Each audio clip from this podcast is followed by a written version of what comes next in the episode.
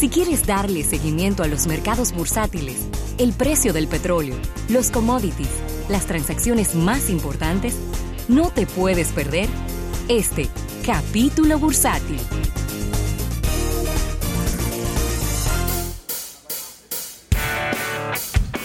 Mire, agradecer como cada día a nuestros amigos del Banco Popular, Banco Popular a tu lado siempre, y recordándole a nuestro público seguirnos a través de nuestras eh, distintas redes sociales. Estamos en Facebook, Twitter, Instagram, LinkedIn.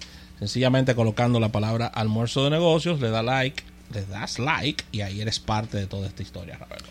Claro que sí, Rafael. Y mira, una noticia que, que siempre o una información que siempre es noticia una vez al año y es que el Poder Ejecutivo acaba de aprobar el presupuesto de nuestro país para el año 2020 por 997.119 millones de pesos. Acercándose al, al, trillón sería ya, al trillón de pesos. Yo no sé si es, no sé si se dice trillón. Sí, porque serían miles de millones. O billón. Exacto. Sí. Sería billón. Billón en español. Al billón. Billón en español. Sí. Acuérdate que el billion. Estoy hablando en inglés. Ah, no. no, ya, está bien. Está bien. Está bien. No me di cuenta. No me di, no me di cuenta. Inglés? Mi Google Translator te tradujo, te tradujo literal. Ya, ya, muy bien.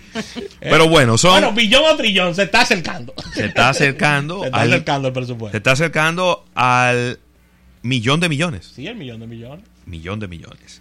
Eh, déjame ver, esto de esa cantidad, que son 997 mil, mil millones, 861 mil millones serán destinados a la ejecución de gastos corrientes y de capital, y 136 mil millones a la amortización de la deuda, la disminución de las cuentas por pagar y la adquisición de activos financieros. Se está proyectando una, unos ingresos de 750.823 millones de pesos, de los cuales 2.994 millones corresponden a donaciones. Oh. Voy a hacer una pregunta tonta, Raúl. Ajá, dime. A ver si la tengo la respuesta aquí, no ¿Eh? sé. Dime a ver. ¿Cómo ellos calcularon el dólar para hacer esa, esa proyección? Tiene que decirlo. Tiene que decirlo. En el, en el, Debe estar sí, por claro. encima del 52. No, pero como de 52. Estar 52. Será de por encima del 53, tú querrás decir. Por encima del 53, sí. Ahora sí. Porque si- te digo porque yo compré, el presupuesto yo de... compré el 52. hoy. No, pero, a ver, a ver. Una cosa es lo que ocurre en un mercado y otra cosa es como tú y Planifica, pronosticas. claro. Cuando tú pronosticas, tú tienes que pronosticar siempre muy por encima. Sí, 54, por lo menos 55. Tiene que estar el, el presupuesto del año que viene y Eriden seguro tiene que tener ese dato. Tiene que estar como en 53, 50. Por ahí debe andar. Por ahí. Porque esas son Hoy los empresarios que lo hagan así. teóricamente, teóricamente, esas son cosas que tú no puedes controlar. Teóricamente. En la práctica no. En la práctica tú sí puedes controlarlo. Sí, sí, Pero teóricamente tú no lo puedes controlar. es cierto. Porque situaciones externas al país pueden hacer que la, que la, que la divisa suba o baje. Eh, pero la verdad es que ahí está este presupuesto. Dentro de algunas cosas eh, se presupuestó un superávit primario de 39.742 millones, con lo que se garantiza que las recaudaciones cubrirían el 100% del gasto corriente. Y los gastos de capitales también presupuestados. Está, habrá que meterse ahí al detalle de qué tanto se ha pro- planificado ampliar el 911, Sí. qué tanto se planificó aumentar los bonogas, los bonoluz, los comeres primero y otros planes de asistencia Sí, claro. Para, para uno entender un poco de, de dónde salió este número y también ver por ministerios, ¿no? Qué tanto se está dedicando a educación, qué tanto se va a dedicar a salud y ese tipo de cosas para ver cómo compara eso con años anteriores, porque pequeñas modificaciones porcentuales, cuando usted tiene un presupuesto de, de, de un millón de millones, son muchos millones. Sí, sí. Una variación porcentual de un, en vez de un 2.5, vamos a ponerle un 2.7. Se oye chin, pero es mucho Es dinero. mucho dinero. Pero bueno, ya está aprobado el presupuesto para el año que viene, con suficiente antelación, creo yo, Claro. como para que las cosas fluyan de la, man- de la mejor manera Que le posible. den dinero a la Junta Central Electoral que se está quejando. Mira, Ravelo, y moviéndonos a noticias internacionales, y esto es una noticia histórica. Nunca había oído algo así. ¿Qué pasó? 400 mil alemanes Sí. estarían demandando a Volkswagen por el Dieselgate. 400 mil alemanes. Sería la, la demanda más grande de la historia. En lo que cantidad de personas se refiere. Cantidad de personas se refiere. Nunca, nunca en ningún acontecimiento de la historia comercial de país alguno se han unido 400 mil personas o, o de manera separada ¿Y cómo? han demandado una empresa. Mira, yo, no, yo no sé cómo que van a manejar eso. Qué interesante sería hablar con el abogado que está manejando esa demanda. Porque eso es lo que el- en inglés se llama el, el, class, el, el class suit. Sí. ¿verdad? Es como una demanda grupal. Sí, sí. Y entonces es como, yo tengo una demanda aquí. Si tú tienes lo mismo que yo, ven y súmate. Sí. Y sumémonos todo aquí. Y al final, lo que la empresa dé lo dividimos. Cubrimos Eric- los gastos del abogado y después lo dividimos en partes iguales. Eric Brockovich, la película. Claro. con Julia Roberts, eso fue. Sí, sí, sí, sí, sí, sí, una sí. demanda conjunta con relación a temas de cáncer. Mira, Ravelo, y el Dieselgate ya le ha costado a Volkswagen más de 30 mil millones de dólares en todo el mundo. Sin embargo, el problema, lejos de terminar, ahora es que arranca fuerte en su ciudad de origen, es decir, en su país de origen, Alemania, con los reclamos legales de los alemanes que suman 400 mil propietarios de automóviles Volkswagen que estarían de manera conjunta demandando a la marca. Los abogados de Volkswagen confían que en el caso, el caso pudiera durar unos cuatro años en la corte. Ay, Dios. Cuatro años es mucho. Sin embargo, el resultado es posible de predecir porque es la primera vez que se, se utilizará, no sé cómo decir este término que está en alemán, Musterfrein Feuerklassler, una acción de modelo declarativa similar a la que utilizan en Estados Unidos cuando un individuo actúa en nombre de Eso un es. grupo. Eso es. ¿Eh? Ese es, el- es lo que yo te digo, las demandas Tú colectivas. estás viendo cómo que se llama en Alemania, ¿verdad? Bueno. ¿Cuánta, Unos cuánta punticos con- arriba tiene. ¿Cuánta consonante tiene? Todas. Así que este instrumento es nuevo en el país, Sí, en Alemania. sí, sí, claro. Y como bien dice Ravelo, no, imagine, no se imaginen un juicio con 400 mil personas en un juzgado o afuera. Sí. No, es un representante que Uno va. solo. va Ravelo y el abogado. Ya. Por los 400 mil a demandar a Volkswagen. Claro. Pero un lío, Sí. Ravelo. No, eso, eso- Y entonces los documentos tienen 400 mil firmas. Tiene que haber un digo. Sí. Cada uno de, la- de los demandantes tiene, Tiene que, que firmar, firmar. tiene que firmar como un poder, sí. donde le está dando la prerrogativa al que está demandando de que, de que lo represente. Así que ya lo saben, Ravelo, vamos a dar seguimiento a todo esto. Como tú sabes muy bien, eh, Volkswagen, de Volkswagen hay ejecutivos presos, tú lo sabes. Sí, Eh, claro. Y, pues todo esto. Sí. Ahora, asimismo, como se oye grande el número de 400 mil personas, asimismo hay que decirle a la gente que es mucho más fácil negociar con uno Por supuesto. que negociar con 400 mil. Sí. Entonces es más fácil llegar a un acuerdo.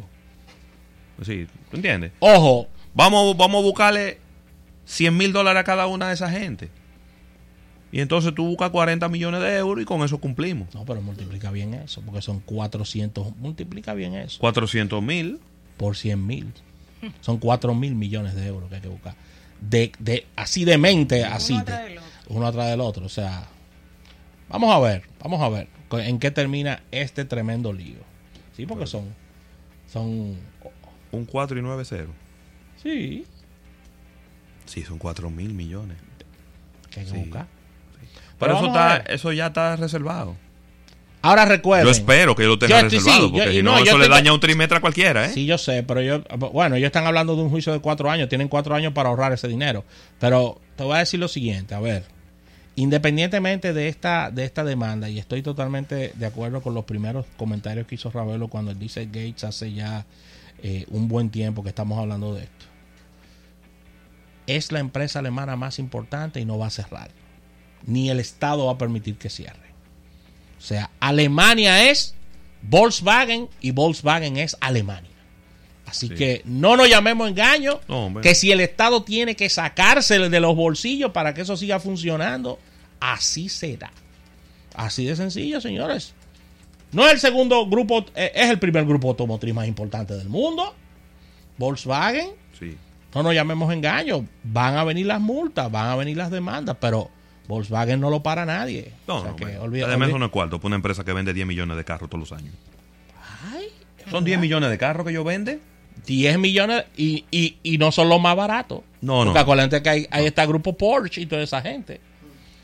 Así que ya lo saben. Mira, sigue bajando el precio del petróleo, lo que son noticia. muy buenas noticias. En el día de hoy solamente, un dólar con 13 centavos baja el crudo ligero de Texas y ya ahora está cotizándose en 54 dólares con 78 centavos. Y yo espero que así mismito, como le subieron, 3, 3.20, 3.40. Ahí tú sabes que en el ministerio oyen el programa. Sí, sí. No, pero yo creo que es, va a ser así proporcionalmente. Ahora tiene que Claro. volver a bajar, ¿no? Claro, claro.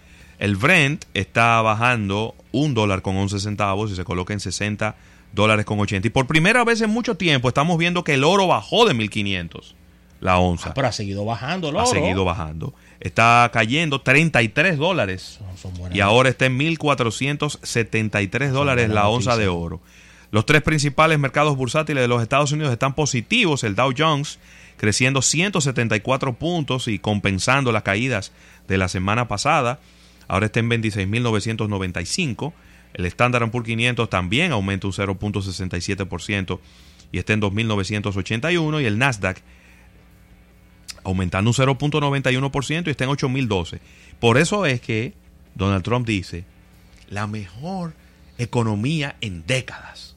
Y él no habla mentira, porque cuando él se enfoca es en los mercados bursátiles. Claro. Y si a eso tú le sumas el desempleo, que está en el nivel más bajo histórico de todos los tiempos en los Estados Unidos, esas son cosas que tú no las puedes discutir, porque los números lo, lo- los números los respaldan. Y los ricos están súper felices con Trump. Ah, no, pero claro, muy poco impuesto. Pocos impuestos. ¿Sabes cuánto dinero pagó? Eso parece un discurso de Bernie Sanders. ¿Tú sabes cuánto dinero pagó Amazon el año pasado? ¿Cuánto? Mira, Ay, Dios mío. cero. 0%. Ni un chele pagó de impuestos. Amazon, una de las empresas más grandes del mundo, un monstruo del e-commerce, no pagó un chele colorado de impuestos en el 2018. Mira, Ravelo, y quiero quedarme en Alemania, ya que. ¿Cómo y qué fue lo que pasó? en Oh, pero fue que me puse a ver el canal en el fin de semana, el canal alemán. Y es que el ministro alemán de Relaciones Exteriores, Heiko Maas, dijo en el día de hoy, nosotros estamos abiertos a una prórroga con el Brexit. Vamos a poner unas cuantas condiciones, pero vamos a poner una prórroga. Parece, y voy a especular con lo que voy a decir, él parece que lo dijo de maldad eso, porque en el Senado se pusieron contentos y Boris Johnson mandó fuego y dijo que nos vamos el 31 de octubre, pase lo que pase. Él tiró esa. Ya, pero increíble. Él tiró esa. Oye, Se puede la verdad, ir, la ¿eh? verdad, la verdad que es la novelita Y del se armó un pleito la- ahí entre- pero, pero entre- que la novelita del Brexit, porque antes era los británicos pidiendo prórrogas Ajá. y en la Unión Europea no queriendo darla. Sí, Finalmente le dieron una prórroga de tres meses. exactamente. Entonces ahora es la Unión Europea que quiere dar una prórroga y ahora son los británicos que no la quieren. Sí. ¿Eh? No, pero ven acá. Boris ¿Eh? Johnson dijo, nosotros nos vamos el 31 de octubre.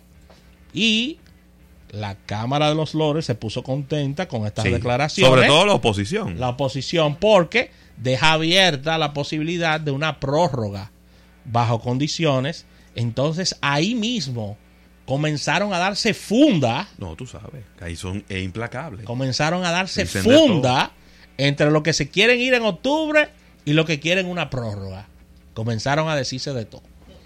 Entonces, entonces, esto que ha dicho este ministro de Relaciones Exteriores, el señor Heiko Maas, ha encendido el Reino Unido, porque lo dijo, si ellos quieren le damos una prórroga, Sí, no hay él, problema. pero él no puede. ¿Eh? Él no puede. Él no está hablando a nombre de la Unión Europea, está Eso hablando es. a nombre de Alemania. Eso es, por eso te lo comento. Pero Alemania es No, el tiene- país más influyente, Sí, sí, el que tiene más power en la Unión Europea, porque, usted- porque ustedes saben cuál es la condición económica de Alemania.